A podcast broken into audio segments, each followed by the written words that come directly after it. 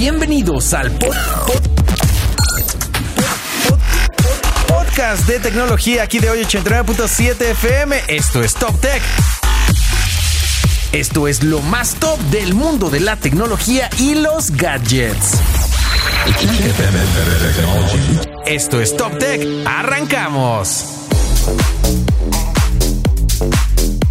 Muy bien, pues ya estamos de vuelta aquí en hoy 89.7 FM para platicar de más tecnología. Ya está acá mi querido Octi Castillo de Gixila. ¿Cómo estamos, Octi? Muy bien, Dieguito, ¿cómo estás tú? Todo bien, bien. Cuéntame de qué vamos a platicar el día de hoy. Pues fíjate que eh, le tengo buena noticia a, a los papás de... Pues a, los, los- papás de niños sobre todo, Sí, porque no puede ser papás de... Ah, bueno, puede ser papás de perrijos. De perrijos o de adultos. O de, o de adultos también. Es que Pero luego ya, hay unos... Sí, Sí, es que pensé que iba a ser pleonasmo, pero no. No. no, no, no, así los papás, hijo- papás de hijos. eh, Y el hijo del papá. ¿Cómo no? Eh, Ajá. no, fíjate que eh, acaba de aparecer por allí un, un software bastante interesante. Ajá. No sabemos exactamente todavía cómo se llama este software. Sabemos que lo va a empezar a utilizar la plataforma TikTok. Ok. Pero este software fue diseñado para que, eh, no sé, estás haciendo un TikTok, un Ajá. live, por ejemplo, en TikTok, Ok. y de repente se atraviesa por atrás tu sobrinito, tu hijo menor de 8 años.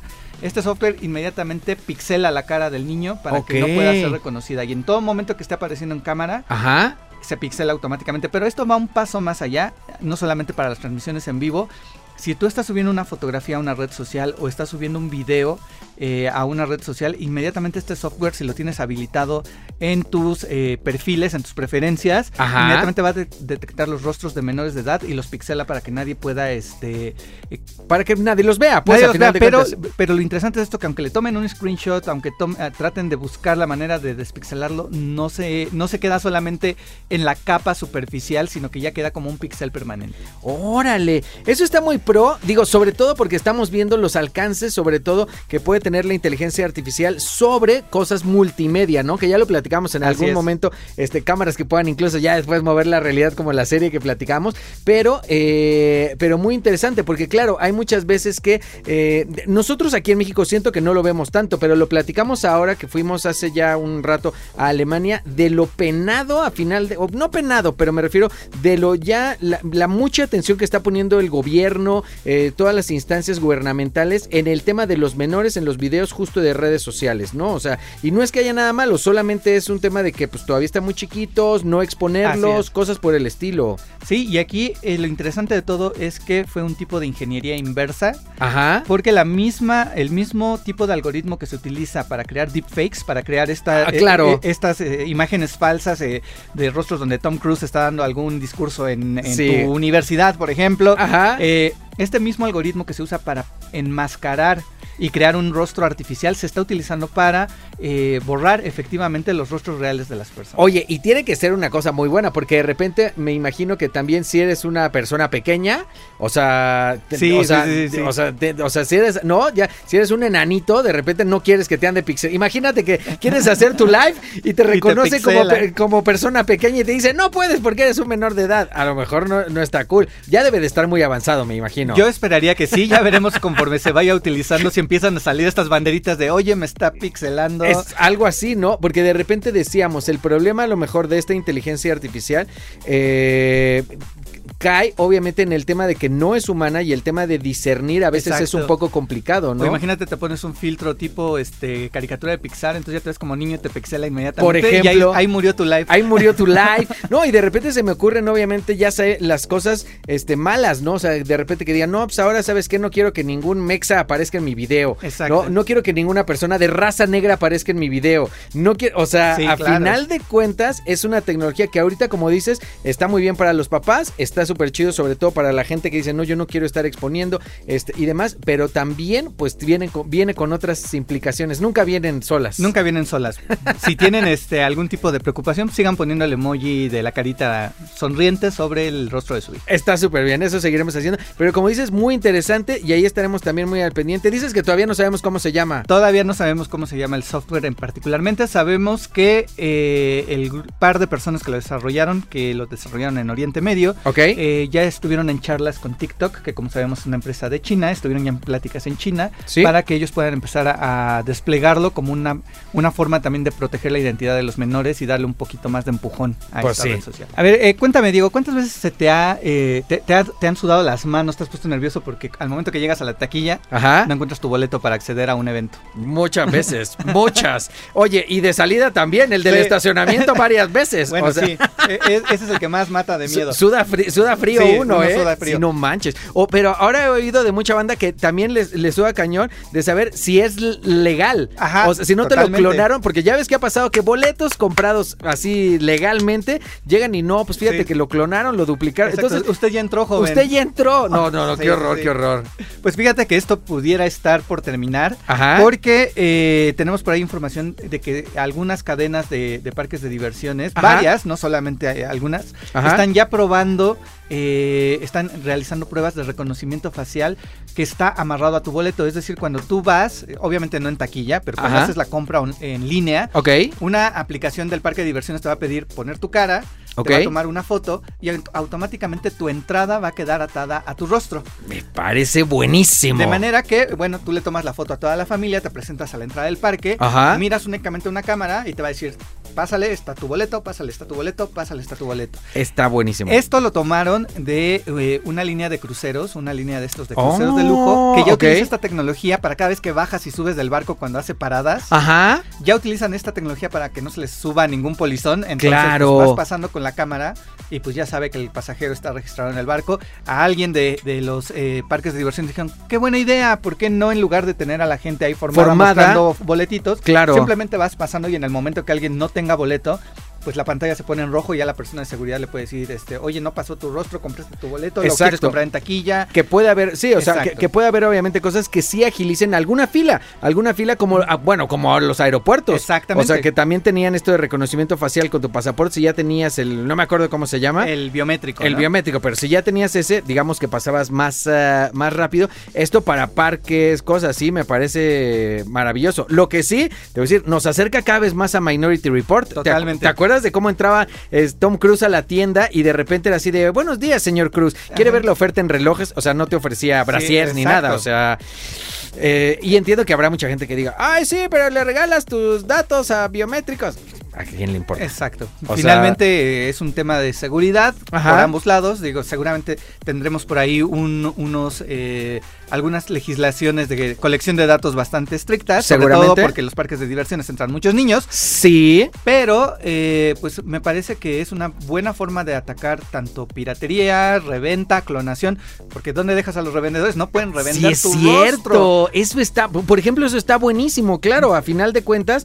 Que claro, siempre va a haber formas en el tema de, oye, yo se lo quiero comprar a mi tío y a mi prima. Está bien, o sea, habrá todavía algunas Sí. formas, pero definitivamente les va cortando las alas y va siendo una cosa de agilizar y de utilizar la tecnología para una cosa buenísima. Sobre todo porque eso, ahorita sí o no, se nos ha facilitado, no tenemos lo de rostro, Exacto. pero sí o no se nos ha facilitado con el tema del celular. o sea, que lo traes en tu correo y mientras ya tú sabes que mientras no compartas esa imagen, la verdad es que estás bastante seguro. O sea, a mí ya eh, me ha tocado pasar con el celular y es comodísimo. Es comodísimo. Yo fui al béisbol apenas unos días y ahora la aplicación de celular ya tiene una línea que se mueve alrededor del código de barras de manera que te dice si es un screenshot no pasa. no manches. Entonces tienes que mostrarlo en vivo Ajá. mientras esa línea se mueve para que el escáner del chico que te dé el acceso pueda reconocer el boleto. ¡Ay, qué listos somos, eh! ¡Qué listos somos los seres humanos! Me parece muy correcto, está muy padre. Pero bueno, próximamente quizás ya no te tengas que que preocupar del boleto. Ojalá lo apliquen también para el estacionamiento, eso estaría genial. Oye, te voy a contar una anécdota de estacionamiento. Cuando he ido a. Ya ves que luego, si traes tu tag. Es una bronca si Sí. no lo leo demás. Ah, bueno, no entres a Plaza Carso con tu tag, porque no importa si lo traes hiper guardado en aluminio. Lo lee. Lo lee. Una vez, y te lo, te lo comento porque una vez me tocó que dijeron, oye, no vayan a pagar el estacionamiento porque traemos cortesías y la fregada.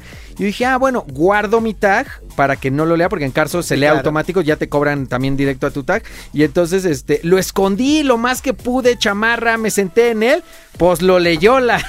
y dije, ¿cómo sí pueden hacer las cosas bien, verdad? que sí se puede? Todos nuestros eh, queridos amigos de la industria del entretenimiento para adultos en Estados Unidos, Ajá, los actores porno, ajá. están muy preocupados por este tema del deepfake.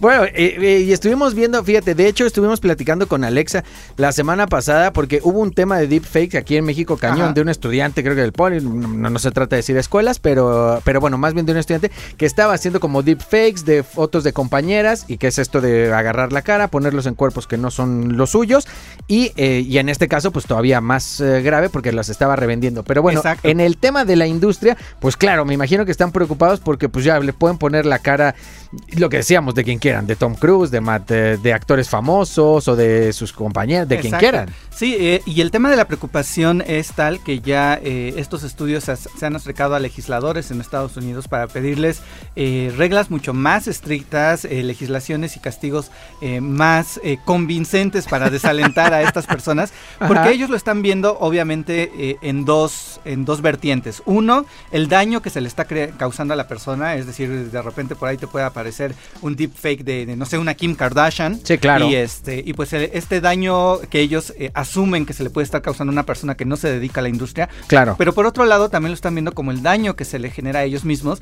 porque estas personas toman escenas de películas que ellos hacen. Claro. Y eh, sobre, sobre ellos mismos. Sobre el cuerpo, sobre el digamos, cuerpo de montan ellos la cara de alguien más. Entonces ellos también están muy preocupados que sus cuerpos estén siendo utilizados eh, para crear estos deepfakes, porque no más, no, no solamente por el tema del negocio, sino por las implicaciones legales que pueda tener.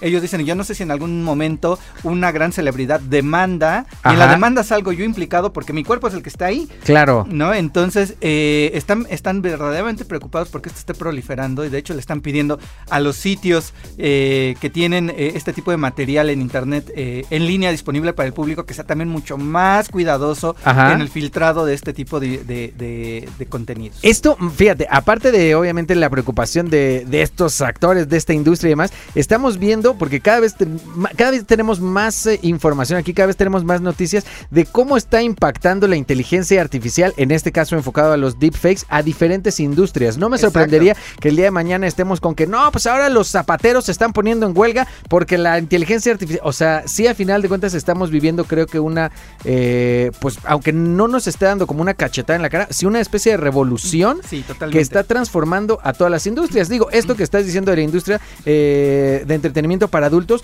no se aleja tanto de los de Hollywood, que a final Totalmente. de cuentas eran, era un- es un poco también lo mismo que no, Sí, no fue, un, hacía fue un demandas. poco del tema de, de la huelga de escritores. Ellos Exactamente. estaban demandando que no se utilizara la inteligencia artificial para escribir los guiones de las series y las películas. Tal cual.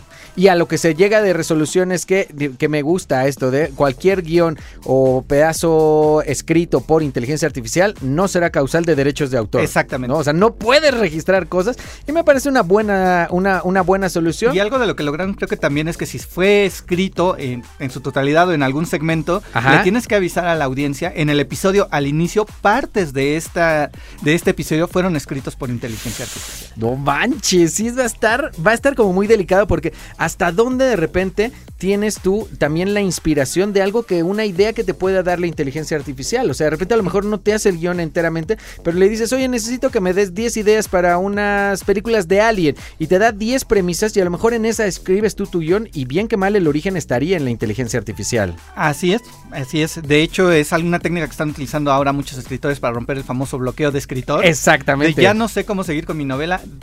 Mi Dame. novela se trata de esto, dame tres eh, desenlaces posibles. Imagínate. Oh, sí está muy cañón, Octi. Qué buena nota esto. Y también nos acompaña en este podcast aquí en 89.7 FM para platicar de más tecnología, mi querida Alexa de Gixila. ¿Cómo estamos, Alexa? Muy bien, Diguito, ¿y tú? Todo bien, bien. Cuéntamelo todo. ¿De qué vamos a platicar el día de hoy? Pues mira, el día de hoy les voy a dar unos tips para... ¿Para qué? No hagas pausas, no hagas pausas. es que hace rato de las pausas, ¿verdad? Pero Ajá. bueno, este, para ser influencer. Uy, muy bien. Para toda la banda que nos anda oyendo que de repente a mí me gustaría perseguir una carrera Pero en no el mundo animan. influenceril, ¿no? Algo así.